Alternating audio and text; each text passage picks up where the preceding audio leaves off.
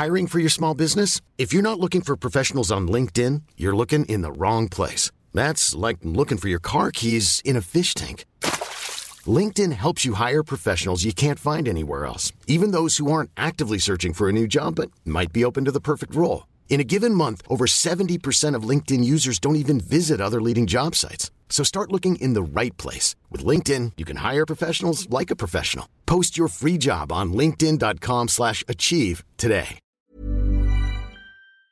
Bonjour à toutes et à tous, bienvenue dans En Somme Soum Soum, j'ai En En Soum Soum épisode 3. Chris Rusty, j'espère que vous allez bien.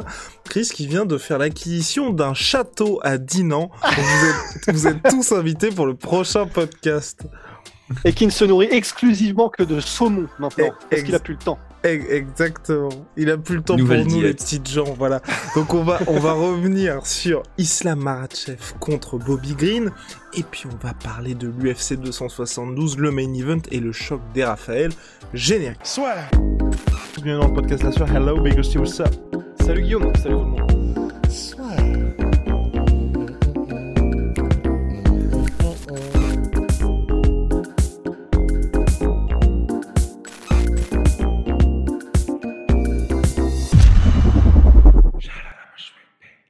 Chris, nous, on a eu, déjà eu l'occasion de s'exprimer là-dessus. Islam Makhachev, toi, qu'as-tu pensé de sa, de sa victoire? Tu avais vu juste dans ta boule de cristal un home run face à Bobby Green. Est-ce qu'il y a des choses sportivement hein, que tu retiens quand même de ce choc ou clairement c'est fait, c'est validé, on passe à la suite? Moi, il y a quand même un, truc que j'ai bien aimé, euh, en particulier, c'est le fait qu'il est venu sans avoir peur du striking de Bobby Green. Souvent, quand tu as une opposition de style grappleur contre striker, tu as le grappleur qui, bah, qui cherche directement à tout prix à, chercher le, le sol et euh, ça devient télégraphé. Et là, il a vraiment ouvert patiemment, il n'a pas hésité à, initier de temps en temps. Et on voyait c'était plutôt Bobby Green qui était, euh, son volume de jeu était euh, complètement euh, à la rabaisse par rapport à, d'habitude dans euh, l'anticipation d'un shoot de son adversaire. Et puis voilà, je pense que Makachev, extrêmement bon à contrôler avec un overhook. Et son reshoot est magnifique. Donc au moment où Bobby Green sort du clinch, il reshoot dans les jambes, il a une meilleure position. Et à partir de là, voilà, il est dans son monde. Et euh, on voit encore des améliorations chez le gars. C'est un, truc de fou. Donc là, il a, il a essayé de me donner tort par rapport à ce que, à ce que je disais, où il n'est pas trop smash. Là, il a montré qu'il était de plus en plus smash. C'est pas encore le Khabib smash, mais il s'en rapproche. Est-ce que pour toi aujourd'hui c'est le... aussi- Oh, vas-y, vas-y, Rusty, vas-y, vas-y. Ah non, bah en fait, juste, juste, justement, juste avant que Chris ne puisse repartir, parce que bah, du coup, il va pouvoir vraiment, euh, je sais pas si c'était ta question Guillaume, mais nous éclairer sur ce qu'a fait de mieux Islam Makhachev, mais juste, bah, du coup, euh, comme comme c'est ce, qu'on, ce sur quoi on ne reviendra plus en striking, il y a aussi un des trucs qui, euh, qui fait que probablement il a pas eu forcément peur de Bob Green, et en fait, je, je m'en étais pas rendu compte à ce point-là, mais lui-même fait vraiment des trucs stylés que j'avais pas vu avant, il y a particulièrement un truc qu'il a fait, et ça, c'est oui, c'est un, une séquence, mais ça veut dire beaucoup du niveau auquel tu es. Il a fait à un moment donné un low kick. Et ensuite il a fait feinte, donc feinte de low kick pour revenir sur un front kick mais en engageant la hanche de la même manière. Et en vrai, que ce soit un, bah, du coup, c'est diversité de coups qu'il a bien capté parce que du coup, bah, il sait que Bobby Green est beaucoup en avant, donc c'est un truc qui est vraiment spécial pour les mecs qui sont portés vers l'avant. Et en plus de ça, c'est une utilisation des feintes dans le temps qui est vraiment stylée où tu habitues les gars à un certain coup et tu reviens ensuite n'est pas seulement en revenant ensuite avec un certain coup, mais en revenant en plus avec la feinte du premier coup qui remonte vers le deuxième. Enfin, vraiment, ça m'a surpris et impressionné. Et c'est vraiment très bon augure, effectivement, parce que, comme le soulignait Chris avant, effectivement, clairement, comparé à Khabib, debout, c'est pas du tout pareil, il est bien meilleur en tout cas. Te- techniquement, il est beaucoup plus propre et ça, c'est une preuve. C'est-à-dire qu'il il, il va chercher dans un peu le folklore. C'est-à-dire que feinter un low kick pour remonter en front kick, c'est c'est pas ce que tu apprends dans tes deux premières années en MMA. Ouais. C'est quelque chose plutôt que tu vas mettre en place justement stratégiquement. Euh, nous, il y a plusieurs combats avec euh, Brian Boulan où on l'avait travaillé à l'entraînement. Il n'a pas su la placer euh, en combat, mais effectivement, c'est quelque chose qui est assez, euh, assez propre. Surtout qu'il y a beaucoup de combattants qui viennent par réflexe essayer d'attraper Ouais. euh, la jambe, ce qui libère vraiment la, la, la garde au milieu. Et donc, nous, ce qu'on faisait, c'est on remontait à la tête avec le front kick. Donc, c'est quelque chose qu'on avait bossé, c'est pas encore passé, mais Makachev, oui, effectivement, ça, montre un, travail qui va plus loin que la simplicité et qui va plus loin aussi que euh, je vais utiliser mon striking pour euh, préparer ma lutte. C'est je, je travaille mon striking parce que je veux aussi être performant là-dedans. Il a mis euh, KO Gleison Thibault debout. Et je pense que c'est pas c'est pas le seul au cours de sa carrière qui mettra KO debout parce qu'il progresse vraiment à, tous les niveaux du, du, jeu.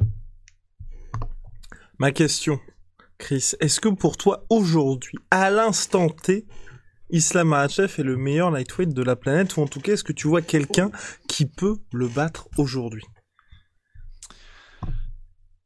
Ah, euh, c'est cette division des lightweight, je dirais que le top 4, euh, je suis méchant avec Poirier, mais je vais l'exclure de la discussion. Mais je pense que euh, Gatch, Charles Oliveira, Makhachev et Darius, le carré, c'est difficile d'émettre un vrai favori. peu importe qui va se rencontrer dans ce, dans ce carré, les codes ne devraient pas dépasser plus de 100 pour parler en, code de Paris. J'ai l'impression que tous les combats sur papier sont serrés et n'importe lequel des quatre devrait être capable de battre n'importe lequel des quatre dedans. Alors monsieur, déjà, pourquoi on enlève Dustin Poirier là, euh, comme ça, gratos je, ben, Simplement parce que je dirais, c'est pas parce qu'il est un peu en dessous, puisque notamment il a battu Gatch, mais c'était l'ancienne version de Gatch, mais simplement parce qu'on a vu ce que ça donnait contre euh, Charles Oliveira, et du coup ça, niquait en quelque sorte mon carré, puisqu'on peut déjà dire que je pense que dans une revanche, il n'y aurait pas de surprise. Les, les, codes de Paris seraient euh, très, très disparates. Et euh, oui, j'ai cette impression que Dustin va rentrer dans sa pente descendante, malheureusement. Je, l'adore comme combattant, mais j'ai l'impression que son style n'évolue plus vraiment et ne se peaufine pas non plus. Euh, dans le dernier décrit, je disais, quand, pour s'améliorer, il y a deux axes. Hein. Soit tu perfectionnes ton, ton style, soit tu élargis ton arsenal. Et j'ai l'impression que là, Dustin, il est arrivé vraiment à un style qui est très difficile à gérer, qui est très, très bon mais je le vois ni améliorer son style, ni diversifier son, jeu. Je partage ton avis et c'est pour ça qu'une une montée de catégorie chez les welterweight notamment pourrait être salvatrice pour lui. On avance et on passe à l'UFC 272, vous l'attendez, ça a lieu dans la nuit de samedi à dimanche. Alors, on va commencer par le Common Event, Raphaël Fiziev contre Raphaël Dos Anjos. À quoi peut-on s'attendre, messieurs? Là, clairement, tout. On a l'impression là que l'UFC, ils ont envie de se servir du Brésilien comme tremplin potentiel. Est-ce qu'il va se laisser faire? On commence par qui? Par Big Rusty ou par Chris? Bah, je propose de de couper la poire en deux. de, non, de dire ce qui, je pense, risque de se passer et ensuite, euh, donc en substance, et ensuite Chris pourra dire s'il abonde ou s'il voit autre chose et en ayant beaucoup plus dans le détail comme, comme il sait le faire. Euh, petit disclaimer, bah, petit disclaimer, Rust euh, est au fin fond de la Bretagne. Donc de temps en temps... Ah, ça galère là? Ça galère. Rust, Rust se pixelise. Rust ne fait qu'un avec l'internet. Donc Est-ce que le euh, son est bon? Le son est bon, le son est bon, donc c'est le principal. Tant que la musique est bonne, allez c'est parti Rusty. Oh. Eh ben écoutez tout simplement, je pense que Rafa versus Rafa, en gros... Alors, c'est vrai que tous les deux sont prédominamment des strikers, surtout Fiziev, qui a surtout montré du striking à l'UFC, parce que Dos Anjos commence à beaucoup plus, et en particulier dernièrement, même s'il a toujours été très complet, à vraiment utiliser beaucoup plus de travail, euh, entre guillemets, de sap, en utilisant le clinch, le clinch contre la cage, la lutte, euh, sa lutte contre la cage, pour vraiment essayer petit à petit de grignoter, bah, un, déjà de scorer les rounds et de gagner, tout simplement, mais aussi, ça permet vraiment de taper dans le cardio, et il le fait plus, en tout cas, que Fiziev, qui pour l'instant est surtout en mode euh, énorme tracteur, il vient pour t'éclater en kick, il vient pour t'éclater tout court. C'est généralement quand il tombe contre un autre gars qui est OK pour rester debout et striker, ça fait des guerres, mais euh, bon, le, mot est peut-être pas l'idéal en ce moment, mais ça fait des guerres, des guerres nucléaires. Et là, ben, clairement, je pense qu'il y a moyen que ça ressemble à ça. C'est-à-dire, euh, ben, dans les premières minutes, vraiment, un, comment dire, une espèce de démonstration des deux en striking, parce que les deux sont connus pour, mais parce qu'ils sont excellents dans un striking qui est extrêmement complet. Donc, euh, on venait de parler de Makachev qui est capable d'avoir différents niveaux de feinte euh, et qui est capable de vraiment utiliser tout son arsenal. Là, les deux, il n'y en a pas un qui fait genre un peu plus juste de l'anglaise comme Bobby Green, et c'est pas forcément un mauvais point. Là, les deux, ils font tout, les genoux, les coudes, les kicks, les poings, les... tout, absolument tout. Ça va être magnifique, ça va être un feu d'artifice, mais, et je finirai là-dessus euh, pour lancer Chris, je pense effectivement que peut-être que Dos Anjos n'aura pas une stratégie genre aller au fer contre le fer, mais a beaucoup plus tiré sur le cardio de Fiziev qui a montré contre Bobby Green justement qu'il pouvait ralentir un petit peu. Ouais, exactement. C'est le point important pour moi. Euh, je vais d'abord commencer comme ça. Rafael Dos Anjos a déjà abordé des combats avec des très mauvaises stratégies systématiquement contre des lutteurs. Quand il affronte des strikers, j'ai l'impression qu'il aborde ça à chaque fois avec une bonne stratégie. Pour moi, un des plus grands masterclass de l'histoire du MMA, c'est Rafael Dos Anjos contre euh, Anthony Pettis. Honnêtement, je m'attendais pas à ce qu'il le batte et il, lui a roulé dessus. Pression. Et euh, juste comme tu disais, beaucoup d'entrées en lutte, beaucoup fatigué euh, Pettis au clinch, l'amener au sol, beau travail au sol et tout ce qui s'ensuit. je pense que j'ai regardé les codes de Paris, là. Euh, Raphaël de San est à plus 210, donc il est quand même vachement underdog. Et ça m'a surpris. Mm. Du coup, je suis allé un peu revoir et je me suis dit, effectivement, il a fait un très mauvais run en welterweight. Très, très mauvais run. Et donc, on oublie la qualité du combattant qu'est Raphaël de San en lightweight. Depuis sa défaite contre Khabib, Khabib n'a pas réussi à finaliser Rafael dos Anjos. Il a quand même six victoires, deux défaites en lightweight. Et sa dernière victoire, c'est contre Paul Felder. Et mhm. typiquement, il a pris un game plan qui était extraordinaire contre Paul Felder. Comme euh, Islam Makhachev contre Bobby Green. Il n'a pas eu peur de striker.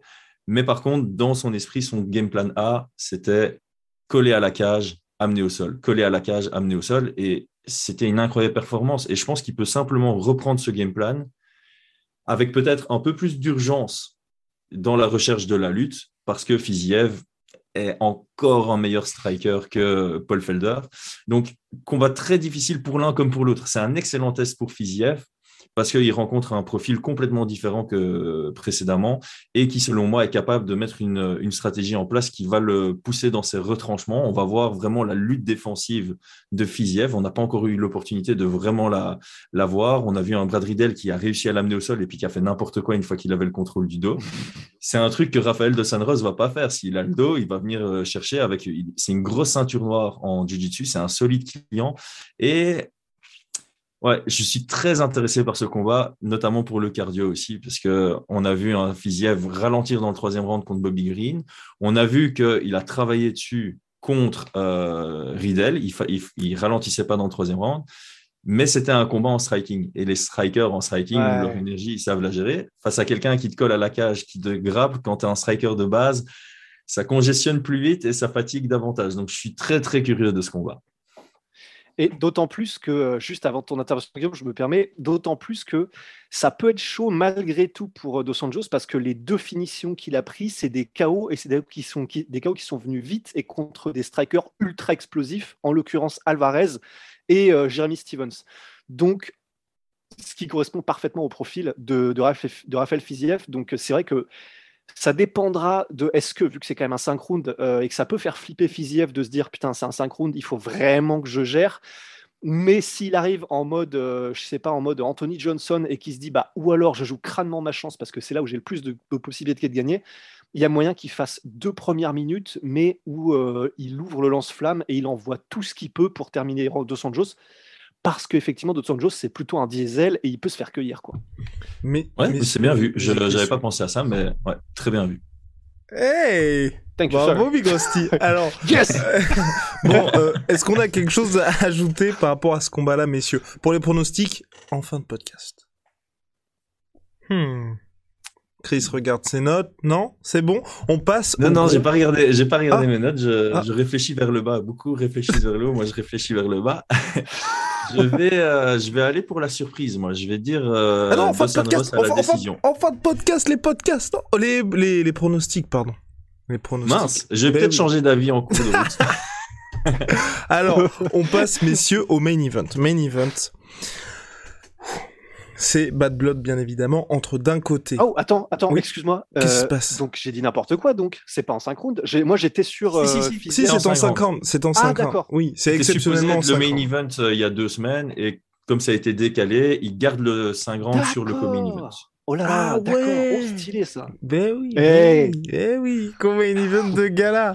Il, il m'a grillé. Alors donc, on a en main event Jorge Masvidal contre Colby Covington, messieurs, donc entre deux euh, qui se connaissent par cœur, selon toute vraisemblance, là on est dans euh, Chris qui connaît euh, les cotes comme personne, on a un Colby Covington qui est favori. Comment, comment? Est-ce que Jorge Masvidal peut inverser la tendance, aller sur une, dans une spirale un petit peu négative, avec deux défaites consécutives face à Kamar Ousmane, donc bon, tout le monde perd contre Kamar Ousmane, donc rien de, rien de grave ici, même si s'est pris un chaos de l'espace, chaos de l'année 2021 lors de sa dernière sortie en avril dernier, quelles sont les routes possibles vers une victoire pour Jorge Masvidal? Et on le rappelle, hein, ils se connaissent très très bien. Alors, moi, je vais commencer par l'aspect non-combat, ce qui est rare. J'aime pas trop parler de ça, mais comme tu le dis très bien, ils se connaissent super bien, ils se connaissent par cœur. Le fait que les deux acceptent le combat, c'est que les deux pensent pouvoir gagner, qu'ils ont vu à l'entraînement, quand ils s'entraînaient l'un avec l'autre, qu'en cas de combat, ils avaient une route vers la victoire. Donc, pour moi, c'est un premier indicateur qu'il y, a une route potentielle pour l'un comme pour l'autre vers la victoire. Et j'ai l'impression que, euh, alors là, je spécule à mort, mais c'est pour faire aussi le lien avec Francis Ngannou contre Cyril Gann. Quand on avait vu mm. leur sparring, clairement, c'est un sparring light, c'était à l'avantage de Cyril Gann par rapport au style. Ici, pareil, je, je pense que pour Masvidal contre Colby Covington, s'il faisait des sparring light, Masvidal, dans sa tête, il dit OK, si on est, si on est allé à 100%, là, j'ai une ouverture. Et Colby Covington, il dit bah, Moi, je vois, enfin, je me sens à l'aise contre, contre Masvidal. Donc, je pense que Covington dominait les sparring, mais Masvidal sait que à 100%, il a ses ouvertures. Donc, ça, c'est ma petite euh, spéculation par rapport à ça. Euh, pour la route vers la victoire, je pense honnêtement que le grappling de Roré Masvidal est sous-estimé mondialement. Il a, pour moi, il a un très très bon grappling. On l'a vu, il, a survécu avec Demian Maya deux fois quatre minutes dans son dos. C'est pas tout le monde qui sait faire ça. Alors effectivement, Demian Maya a su avoir son dos, mais Demian Maya a su avoir le dos de littéralement tout le monde, même Gunnar Nelson. Donc euh, et Gunnar Nelson est, le deuxième à avoir survécu aussi longtemps avec euh, des Maya en, backpack, en sac à dos. Donc ça, c'est mon premier point. Et je dirais que mon deuxième point, c'est que euh, c'est un travail de distance qui va, qui va beaucoup se jouer. Colby Covington, si on, si on le traduit en fitness, c'est un, un, entraînement de fond. Euh, Roré Masvidal, c'est un, j'ai pas envie de faire d'anglicisme, c'est un HIIT, High Interval, euh, High Intensity Interval Training. Donc, ça se traduit par euh, entraînement à haute intensité, mais de manière euh, avec intervalle. Donc, on travaille fort, on attend, on travaille fort, on attend. Donc, il travaille en burst. Et Colby Covington a toujours besoin d'être à distance de pied-point pour imposer son jeu, puisqu'il va venir faire des, je vais pas appeler ça des touchettes, mais il allonge son bras, il cherche pas le chaos, un peu comme les, les Ned Diaz, euh, ce qui lui permet d'avoir un bon cardio et ce qui lui permet de toujours être à une distance intéressante pour shoot dans les jambes sans que son adversaire ait, trop d'espace pour désengager. Masvidal, il joue avec la distance. Il fait ses entrées-sorties, entrées-sorties, et puis à un moment, il va, il va burst. Donc, il y a vraiment ce, cette, euh, ce point-là qui va être compliqué, je pense, à gérer pour Colby Covington, c'est-à-dire de trouver sa distance idéale en permanence, parce qu'il aime bien maintenir ses distances. On l'a vu contre Ousmane, on l'a vu contre Lawler, il impose une distance et tout le combat, ça reste à la même distance. Face à quelqu'un qui fait des in and out, c'est compliqué de faire ça. Donc, j'ai l'impression qu'il risque euh, de mettre du temps à trouver ses marques. Et Masvidal qui commence fort, comme Fiziev contre Rafael Dos Anjos, ça pourrait être une, euh, une porte ouverte. Mais objectivement. Bah ouais. Objectivement. Est-ce vraiment possible tout ça? Ou t'es là en train de te dire, comme quand on parlait de Bobby Green contre, contre, contre Islam Marachev, c'est un combat dont tout est possible. Toi, c'est quelque chose auquel tu crois ou tu te dis, bon, c'est quand même un peu tendu? Je trouve ça tendu. euh, je vais suivre les codes. Pour moi, les codes de Paris sont assez logiques. Ici, on a euh, Roré Masvidal à plus 265 et Covington à moins 325. Je vais pas dire que il faut bien comprendre les codes de Paris. Ces codes qui sont forts, disparates, ça ne veut pas dire que Colby Covington va écraser littéralement euh, Masvidal. Par contre, sa route vers la victoire est assez, euh, assez simple sur papier. C'est chercher à coller, coller à la cage et puis s'il arrive à amener au sol, c'est là où il va dominer. S'il n'arrive pas à amener au sol, il va coller à la cage et il va remporter les rounds comme ça. Il va se diriger vers une, décision. Pour moi, ça va pas spécial. C'est pas. Ça pourrait l'être, mais c'est pas spécialement en partie pour la domination, le 50-43. Euh, par contre, round peuvent être compétitifs, mais clairement à l'avantage de Colby Covington, ce qui explique ces, ces codes de Paris. Rust. Bah, en fait, à, vrai dire, je, je, suis assez surpris parce que pour moi, il y, avait vraiment euh, un très clair avantage. Euh, enfin, je pense que c'est le cas pour toi aussi, Chris, mais en striking pour Masvidal. Mais pour moi, c'est vraiment au point où, certes, euh, bah, je suis d'accord avec les codes de Paris aussi, mais pour moi, c'est vraiment plus serré qu'on ne le croit. Enfin, je trouve que Colby, on ne l'a pas forcément vu Euh, c'était qui bah, Rafraîchissez-moi la mémoire. C'était qui la dernière contre qui la dernière fois où vraiment il a utilisé son grappling d'une manière étouffante et où clairement le mec n'arrivait pas à survivre à la pression? Les deux premiers rounds contre Lawler, mais c'était stratégique. Il a utilisé ça, les deux premiers rounds contre Lawler, pour fatiguer Lawler, pour après pouvoir imposer son jeu en striking. Et c'est quelque chose qu'il pourrait faire contre Masvidal, en fait. C'est le fatiguer les deux premiers rounds avec la lutte. Et une fois que l'explosivité de Masvidal s'en va, il va imposer son jeu à la distance qu'il veut, juste en touchant, touchant, touchant, touchant. Ouais, mais parce que mais bah justement, en fait, c'est là où je suis assez, euh, assez curieux, c'est parce que comparé par exemple à un, un Habib ou un, ou un Hamzat ou quelqu'un qui il te, met, la pression et il est oppressant dès les premières minutes, mais pour vraiment te mettre au sol et travailler au sol directement. C'est vrai que Colby, du coup, moi, c'est aussi le souvenir que j'en avais. Euh, il, te, il fait ça pour vraiment te fatiguer, mais il n'y a pas forcément de recherche de finition ni quoi que ce soit, et il essaye même pas nécessairement de te mettre au sol à proprement parler, parce qu'effectivement, moi, les visuels que j'ai du combat contre Lawler, c'était plutôt effectivement contre la cage ou en clinch.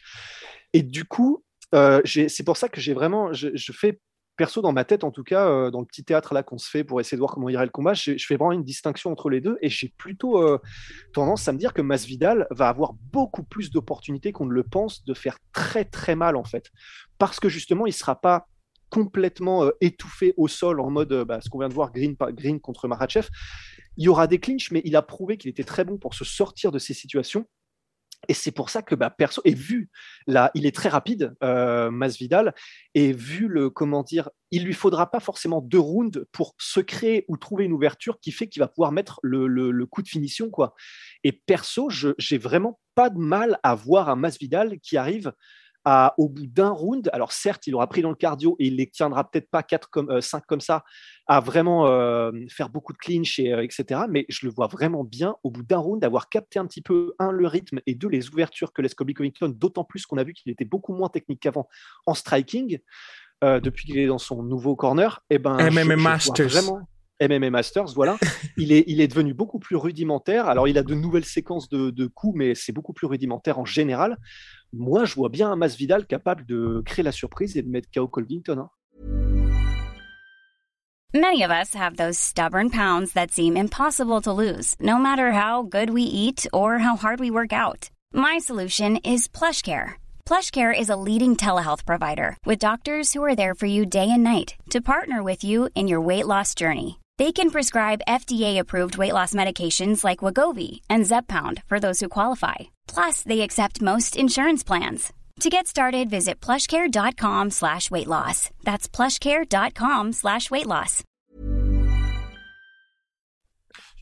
Surtout que quand on parle de clinch, il est sacrément vicieux au clinch. Oh là là. ses coups de coude, ils sont. Euh, on pourrait écrire un livre sur ses coups de coude au clinch. Ils sont euh, superbes, ouais. Vraiment. Euh, et donc c'est vrai que il a mis des KO en étant dos à la cage, pris au clinch contre Ferreira sur un coup de coude.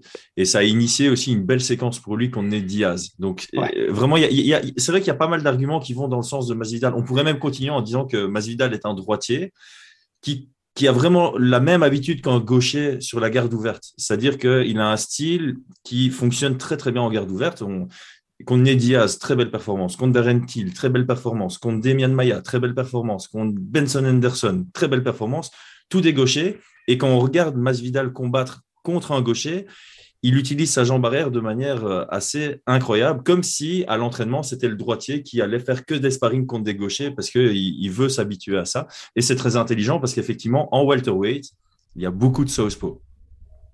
Ouais, c'est vrai, ouais, j'avais pas pensé du tout, j'avoue. C'est vrai parce que les, utilisations qu'il a du middle particulièrement, euh, on se souvient que Ned Diaz avait salement accusé le coup euh, pendant le combat. Ouais, alors, alors, alors, finalement, il y a des motifs d'espoir pour Roy Masvidal. Est-ce qu'on a quelque chose à ajouter pour Gamebred, messieurs? Gamebred. Son surnom lui va bien. Ouais. mais, mais, ça, c'est intéressant par rapport à lui. C'est vrai que c'est un combattant inné. Il a vraiment ça en lui il a ce côté vicieux, comme, enfin, c'est le mot que j'ai utilisé tout à l'heure et je trouve que ça lui convient bien. Mais il a aussi ce côté réfléchi, je trouve. Dans son jeu, on, voit, on, le voit lire un peu ses adversaires. On le voit. Euh, voilà, j'ai fait un tweet par rapport à ça. Chaque fois qu'il sonne son adversaire à la tête, Juste après, il va chercher le corps. C'est ultra logique, mais ils sont tellement peu à le faire. Il faut garder le sang-froid pour, le, pour, pour euh, penser à ça. Et euh, il varie bien ses coups. Il travaille sur les trois niveaux. Euh, et son chaos sur Thiel, c'est de la lecture du jeu. Il voit le, le système défensif de Thiel et il capitalise dessus. Donc, au-delà de son côté vicieux, il y a ce côté intellectuel que moi j'apprécie beaucoup. Donc euh, là, on est en train de bien vendre Masvidal. Je suis presque en train de vouloir changer mon, mon prono qui va venir en fin de podcast. mais, mais est-ce qu'on ne le voit pas trop beau paradoxalement aussi, euh, Masvidal? Parce que moi, ce qui m'inquiète un peu, j'ai l'impression qu'aujourd'hui, même s'il a fait énormément de choses avant 2019, qu'il y en a beaucoup, moi y compris, hein, j'ai tendance à à toujours me ressasser ces trois combats de 2019 où il a véritablement changé de dimension qui font qu'aujourd'hui, on se dit tous, en un seul coup, tout peut basculer. Il avait prédit ça, il avait prévu ça contre Ben Askren. Contre Ned Diaz, il s'est passé ce qui s'est passé. Contre Darren Till, il a gâché la fête à. Même si c'est vrai que pour le coup, c'était masterclass de, de Roy Masvidal contre Darren Till après ce knockdown. Mais est-ce que pour vous, il y a peut-être aussi ce petit biais qu'on a du côté de Masvidal? Bah, perso, je ne sais pas pour toi, Chris, mais je ne pense pas parce que, disons, ça aurait pu être le cas si on avait eu que ces trois performances-là, c'est-à-dire contre Nedias, contre Askren et contre Darntil, mais en fait, toute sa carrière parle pour lui dans le sens où, clairement, il y a eu un avant, c'est-à-dire dans sa carrière où il était tout le monde était d'accord pour dire qu'il était extrêmement technique, extrêmement talentueux, qu'il a toujours eu ce côté très complet, belle lecture du jeu, très rapide, etc. Mais avant, effectivement, il lui manquait juste, et c'est ce qui lui a valu des défaites par euh, split décision à l'appel, il lui manquait juste ce côté, il passe encore la troisième pour vraiment terminer ses gars. Donc en fait, le côté technique, justement, il a tellement fait de rounds, il a tellement, et c'est tellement un vétéran de l'UFC, il est tellement complet qu'il a pu se roder contre, différents styles, il a pu prouver qu'il était efficace contre différents styles donc en fait, on a tout ce background qui, enfin, qui montre qu'il est complètement légitime. Quoi. En tant que combattant à ce niveau-là, il est complètement légitime. Et c'est juste que du coup, il a passé ce cran en termes de volonté de terminer, qui fait que bah, c'est ce qui l'a fait basculer aussi dans une autre sphère médiatique. Mais c'est pour ça que personnellement, je ne pense pas qu'on puisse le voir trop beau parce que on sait, on, sait tout ce qu'il apporte de par qui il a affronté, comment il les a combattus et ce qu'il a montré. Quoi. Donc de ce côté-là, je ne me fais pas trop de soucis. Il, y, a, un truc à souligner aussi, c'est que, tu l'as, très bien dit. Roré Masvidal, il fait partie de ces gars talentueux qui, ont ça en, eux et qui arrivent et ils sont faits pour euh, pour les sports de combat. Il l'a dit sur le Joe Rogan Experience quand il était passé il y a très très longtemps qu'il reposait beaucoup sur son talent et que juste avant le combat contre Darren Till, il s'est dit c'est quoi, je vais prendre ma carrière au sérieux. Et c'est à ce moment-là qu'il a vraiment fait son, sa, hausse de niveau et qu'on a vu une réelle progression chez lui, je trouve. Mais par contre, j'ai l'impression que depuis son combat contre Ned Diaz, où l'argent est arrivé, il a commencé un peu à, rentrer davantage dans son personnage et ça se ressent dans son combat aussi, comme Ned Diaz aussi, qui, perd des combats à la limite juste parce qu'il a envie d'avoir une attitude en, cage. Et je trouve que contre euh, Ousmane dans la, dans la revanche, il était un peu trop en mode, ouais, je suis un je dois, faire ressortir mon caractère, mon, personnage de, de gars de la rue, etc. Et je pense que ça, ouais, ça le perturbe en combat et ça, ça, peut lui coûter des victoires. Donc ça, c'est un petit, euh, un petit point à, considérer aussi. Mais bon, là, il rentre contre Colby Covington. Et avec tout le trash talk qu'il y a eu, ils sont tous les deux mis face au mur. Je pense que la pression qu'ils se mettent à faire du trash talk, ça les pousse à s'entraîner à fond et à prendre ce combat super au sérieux. Et c'est pour ça que je pense que ça va être un super beau combat à observer pour les fans. Et pour le coup, messieurs, Colby Covington, j'ai envie de me dire, moi, il n'a qu'à faire du Colby, Covington classique pour s'imposer face à Roy Masvidal. Mais c'est pas un petit mais, c'est ce qu'il a dit. Il a changé de gym depuis quelques mois maintenant, chez MMA Masters, avec des mecs qui mettent 99 sur 100 en Muay Thai. C'est quoi 80 au, ah oui, niveau oh des spécificités, le coaching staff. Mais ils se mettent des stats. Ouais, Ils se mettent des stats. Mais Rust, par rapport à son nouveau coaching staff, j'ai pas l'impression que c'est, on va dire, il se soit entouré de la meilleure équipe pour faire du Colby Covington. Bah, en fait, c'est c'est vrai que c'est délicat parce que que ce soit dans la manière dont il a. Chris est définitivement parti dans le côté obscur de la oh force. Damn, un homme nouveau.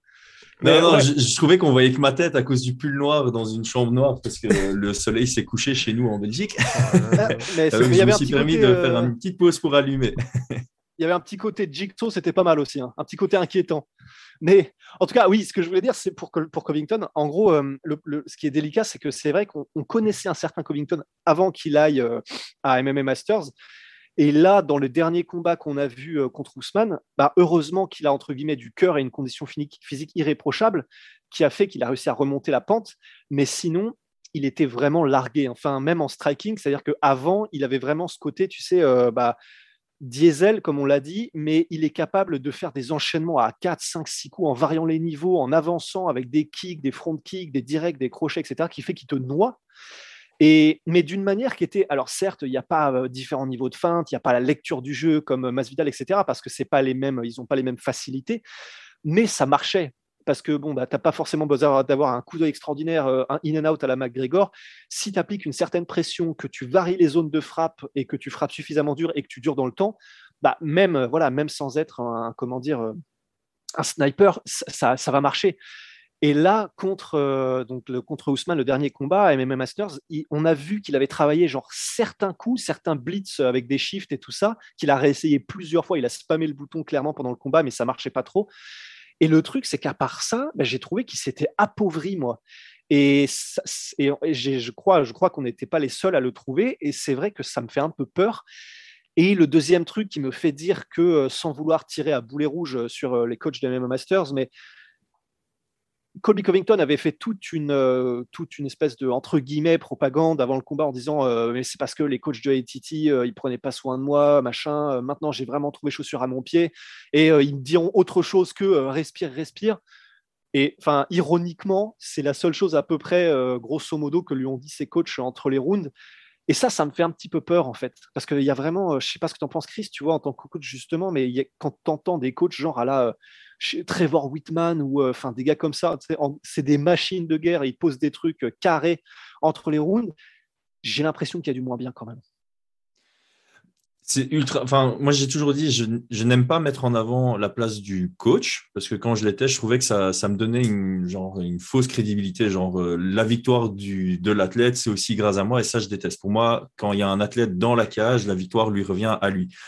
Mais voilà, effectivement, le, rôle du coach dans un combat est très important parce que le combattant, avec toute l'adrénaline, il est dans son fight, il y a certaines choses qu'il ne voit pas. Et pour moi, le coach, à l'entre-round, il doit venir lui rappeler, lui montrer et lui donner des observations de OK, il y a ça qui se passe, il y a cette ouverture que tu peux prendre, tu dois faire gaffe à ça parce qu'il va le refaire et c'est ouvert. Ce genre d'informations. Et c'est vrai qu'aux entre-rounds, euh, entre Ousmane et Colvington pour la, la revanche, il n'y a pas eu de ça reste une information importante, je trouve. Respire, reprends ton cardio parce que ça peut se jouer au cardio, ce genre de, combat. Mais il faut un peu plus. Il faut cet aspect euh, stratégique. Euh, je, le dis tout le temps. Moi, je laisse mon combattant chaque fois respirer trois fois avant de donner mes instructions pour qu'il sorte de son round et qu'il puisse être concentré sur ce que je dis. Et ça lui permet aussi de, reprendre un peu son souffle et de remonter sa jauge d'énergie. Mais après, il y a les informations stratégiques qui doivent absolument venir. Et là, il y a un gros manquement du côté de MMA Masters. Donc, avoir euh, maintenant, le contre-argument, c'est on est en train de parler d'un Covington qui a fait son ascension et puis qui a combattu contre euh, Ousmane. Et effectivement, contre Ousmane, comme on l'a dit tout à l'heure, tout le monde perd et c'est difficile de juger si son évolution, sa progression quand il rencontre euh, Ousmane, surtout que, et là je vais paraphraser, euh, ça en français? J'ai trop peur maintenant. je vais paraphraser euh, John Danaher qui dit tout le temps Donne-moi un combattant qui gère le rythme du combat ou l'intensité du combat. Donne-moi un combattant qui, en plus de ça, gère la direction du combat. Et en fait, tu auras un combattant qui gagne 95% des combats. Je l'ai dit en français, j'ai pas dit 95.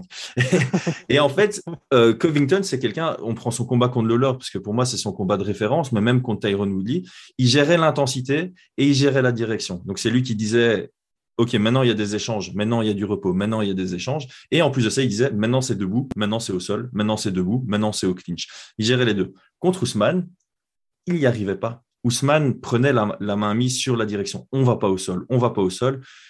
Je recule, je, respire, tu me suis, j'accélère. Et donc, il y avait vraiment cette lutte sur la direction, le rythme du combat. Et donc, on a, on a eu un Covington qui était dans sa zone d'effort. Et ça justifie aussi, pour moi, ça sa défaite et ses coachs, ils étaient là, oh, qu'est-ce qu'on fait contre quand, euh, quand Covington, il sait pas gérer l'intensité? Parce que même contre Lawler, à un moment, Lawler, à partir du troisième round, il essaye de mettre la pression. Et on voyait un Covington à l'aise sur l'extérieur, chose qu'on a très rarement vu. C'est quelqu'un qui met la pression et il était capable de combattre de l'extérieur à toucher avec son jab. C'était splendide. Donc, euh, c'est ça la difficulté chez les welterweights. Ils s'affrontent pas dans le top 5. Donc, on ne sait pas faire de vraie analyse sur ce que ça donne contre du vrai calibre, sauf contre Ousmane. Mais tout le monde a perdu contre Ousmane, donc il n'y a pas de grosses leçons à tirer.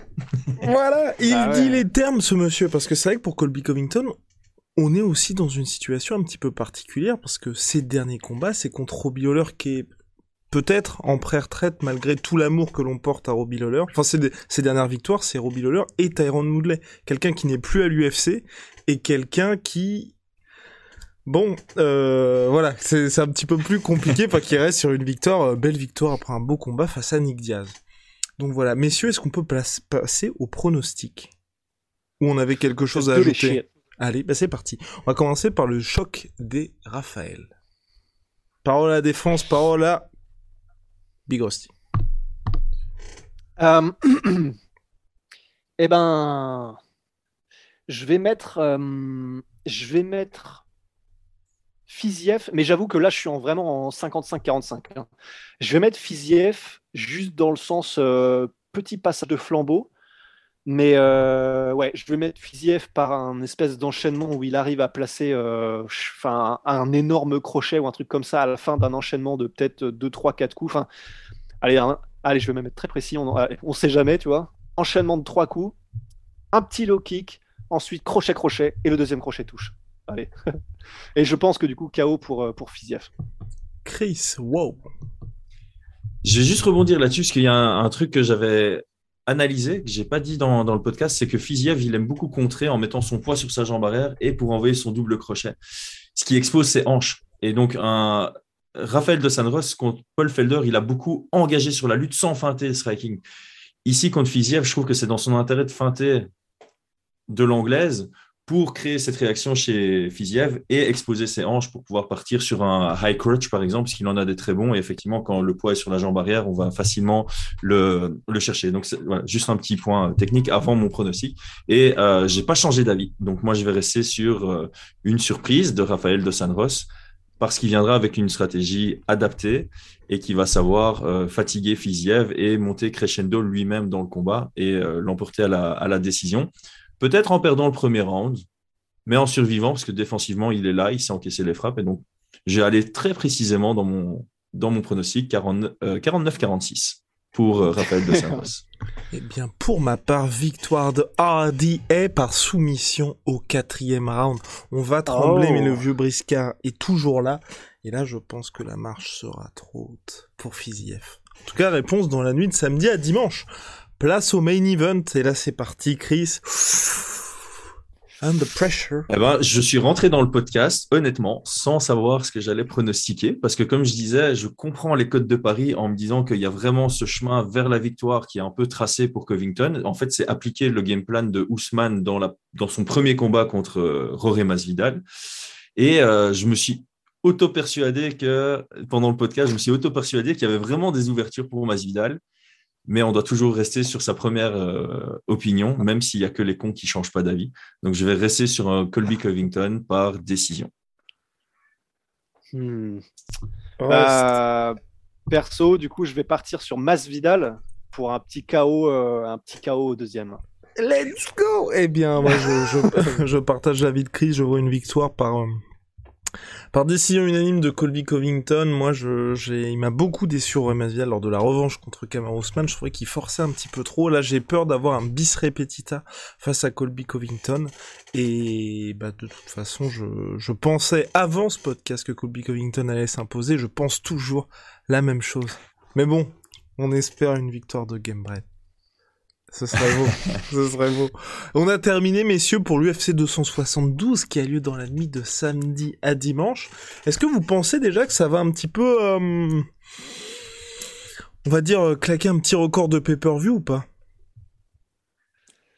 Oh Non, moi, je pense que l'UFC fait la même erreur euh, en termes de promotion de ce combat qu'ils ont fait avec Nganou contre. C'est-à-dire que c'est un super beau combat techniquement, stratégiquement, il y a des compétences de dingue, euh, il, y a, moyen d'avoir un vrai attrait sur papier en, en, parlant euh, combat. Et euh, eux, ils vont faire une promotion sur euh, c'était les meilleurs amis avant et maintenant ils s'aiment plus, etc. Donc ils font une promotion axée. Désolé pour ceux qui aiment bien ça, c'est pas une insulte. En fait, si c'est une insulte cachée, mais ils font une promotion pour euh, les mecs qui ont entre 16 et 22 ans, je pense. Et ils font une promotion qui est axée sur tout ce qui se passe en dehors de la cage, alors qu'ils ont vraiment de la qualité technique sur ce combat. Et c'est peut-être notre esprit européen qui fait dire ça, mais j'ai l'impression que ça fonctionne plus des masses, ça, à moins qu'il y ait une vraie qualité comme ce que McGregor propose oralement ou ce que Chael Sonnen euh, proposait oralement à, l'époque. Ici, on n'a pas vraiment. Moi, ça m'excite pas leur, euh, leur bataille par interview et tout ça. Après, c'est un avis personnel. Et je trouve que ils ont fait la même erreur pour Gann contre Nganou qu'ils auraient pu promouvoir pour les, les aspects euh, stratégiques. Et ils ont des anciens training partners. Maintenant, c'est pas qu'ils s'aiment pas, mais c'est le coach qui n'aime pas. Enfin, je trouvais ça ridicule. C'est peut-être fort, enfin, peut-être que ça fonctionne aux États-Unis, mais les chiffres pay-per-view de Ngannou contre Gann, ça a prouvé que c'était pas un bon axe de communication. Après, on peut dire le pay-per-view a augmenté, donc à cause de ça, gna, gna, Mais donc, je pense pas que ça va péter les scores. Je pense pas. Bah c'est vrai, mais d'autant plus que je sais pas ce que tu en penses, Guillaume, mais c'est vrai que moi aussi, je trouve que c'est. Il y a aussi le côté, non seulement ils ont accès ça que sur euh, anciens amis devenus ennemis, mais en plus, je trouve leurs échanges forcés ce qui, moi, du coup, ça me désintéresse en fait, parce que bon, bah, c'est du théâtre, quoi. Et c'est vrai que je pense pas effectivement que les fans hardcore soient la cible. Alors, c'est peut-être pas eux qui achètent les pay-per-view, même sûrement pas. Mais c'est vrai que du coup, je, je ne sais même pas si ça touche les, les, les gens qui sont un peu plus à l'extérieur, qui sont pas forcément les hardcore, parce que étant donné que c'est vraiment forcé et que du coup, ben, à, à côté de ça, il y a effectivement, je suis d'accord, il n'y a pas forcément d'axe de communication où, les mecs ont promu, enfin, où les mecs, pardon, où l'UFC ont promu euh, Masvidal comme vraiment une espèce, de, une espèce de cyborg du striking, capable de trouver n'importe quelle ouverture, en plus des KO en 5 secondes. Bon, ça, ils vont le remettre en boucle, mais je suis d'accord qu'au niveau de la com, perso, il n'y a nulle part pour l'instant où j'y ai trouvé mon compte. Et donc, oui, on est les hardcore, mais n'empêche que je ne sais pas. Donc, si, instinctivement on ne trouve pas quoi que ce soit auquel se raccrocher, je ne sais pas si les gens de l'extérieur trouveront non plus. Je suis assez d'accord. Je partage votre avis, messieurs. Parce que vous oh. savez que moi, j'ai rien contre à chaque fois. Moi, j'aime bien quand il y a des petites histoires en dehors des combats. Mais c'est vrai que là, j'ai vu la première interview euh, qu'ils ont accordée, euh, interview croisée Colby Covington, Roy Masvidal avec Stephen A. Smith, la superstar d'ESPN. Et c'est vrai, quand j'ai vu le niveau des insultes, à savoir combien t'as vendu lors de ton dernier pay-per-view, hein, hein, combien t'as vendu, je trouve que c'est ah quand même très, très, très, très, très, très léger. Et euh, bah, c'est pas quelque chose auquel les gens, à mon avis, peuvent non plus se raccrocher pour se dire, bah, je vais choisir un camp ou un autre. On va pas aller plutôt vers un combattant galop pour se dire ah bah lui il a vendu plus de pay-per-view que l'autre gars. Donc si c'est les seuls arguments qu'ils ont, je trouve que c'est très léger. Pareil Colby Covington qui répondait, je sais plus ce que c'était exactement, mais c'était très très bizarre aussi sur je crois l'orientation sexuelle de Roy Masvidal, mais pareil, enfin on sentait vraiment que le gars essayait de se raccrocher à, à ce qu'il pouvait tout simplement. Donc bon, quand on part sur un début de Fight Week comme ça, on sait que la semaine va être très très sympathique. Bon. et puis aussi, le dernier truc, c'est les enjeux. Parce que finalement, euh, tu vois, c'est la simple des combats. C'est vrai qu'il n'y a pas beaucoup de scénario. Ouais, le scénario, les combats et les enjeux. Et en fait, les enjeux, bah, même ça, wow, oh, d'accord, ils sortent d'un combat contre Masvidal. C'est pas la sainte trinité des, des combats. La sainte trinité du banger. Ah oui, du banger, pardon. Il faut qu'on labellise ce truc. Mais oui, non, c'est ça. Et le truc, c'est que ben là, vraiment, les enjeux, je pense que le gagnant, les gens seront pas non plus en mode euh, putain, ça y est, reprend sa place de numéro un contender, c'est incroyable, euh, ça y est, quand est-ce qu'on le revoit contre Kamaru? Bah, du coup. Sauf si Masvidal gagne. Vraiment, personnellement, moi, je pense que si, Masvidal... Ah si Colby Covington gagne, ce sera juste la confirmation, à mon sens, que euh, bah là, il se passe quelque chose avec Rory Masvidal et que Colby Covington est à son niveau. Mais si Masvidal gagne, je pense que ça peut changer pas mal de choses. Mais que les hmm. gens auraient envie de le revoir contre Ousmane Non, pas forcément envie de le revoir contre Ousmane, mais tu vois, plus là aujourd'hui, je crois qu'il est sixième ou septième de la catégorie, je crois, Chris. Euh, il y a quand même quelque chose qui, enfin, tu vois, sa dernière victoire, c'était contre Nate Diaz.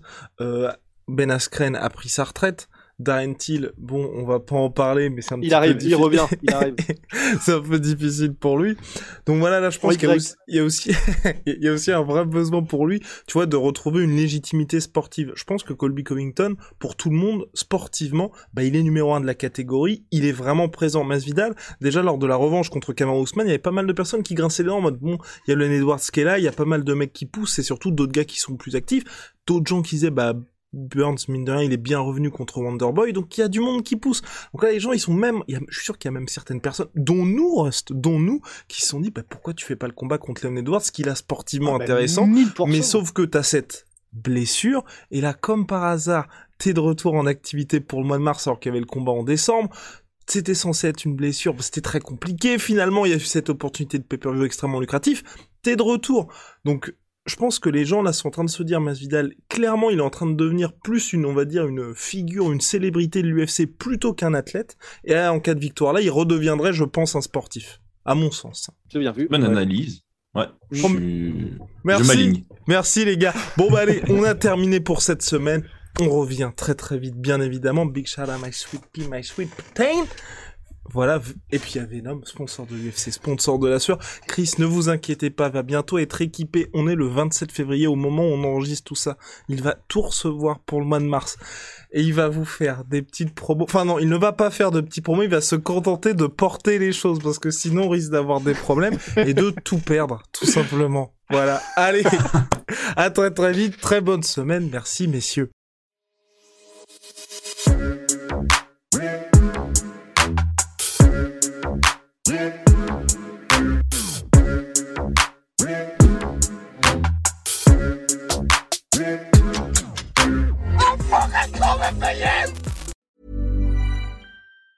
Ever catch yourself eating the same flavorless dinner three days in a row?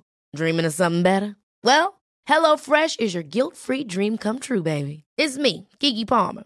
Let's wake up those taste buds with hot, juicy pecan-crusted chicken or garlic butter shrimp scampi. Mm. Hello Fresh. Stop dreaming of all the delicious possibilities and dig in at HelloFresh.com. Let's get this dinner party started.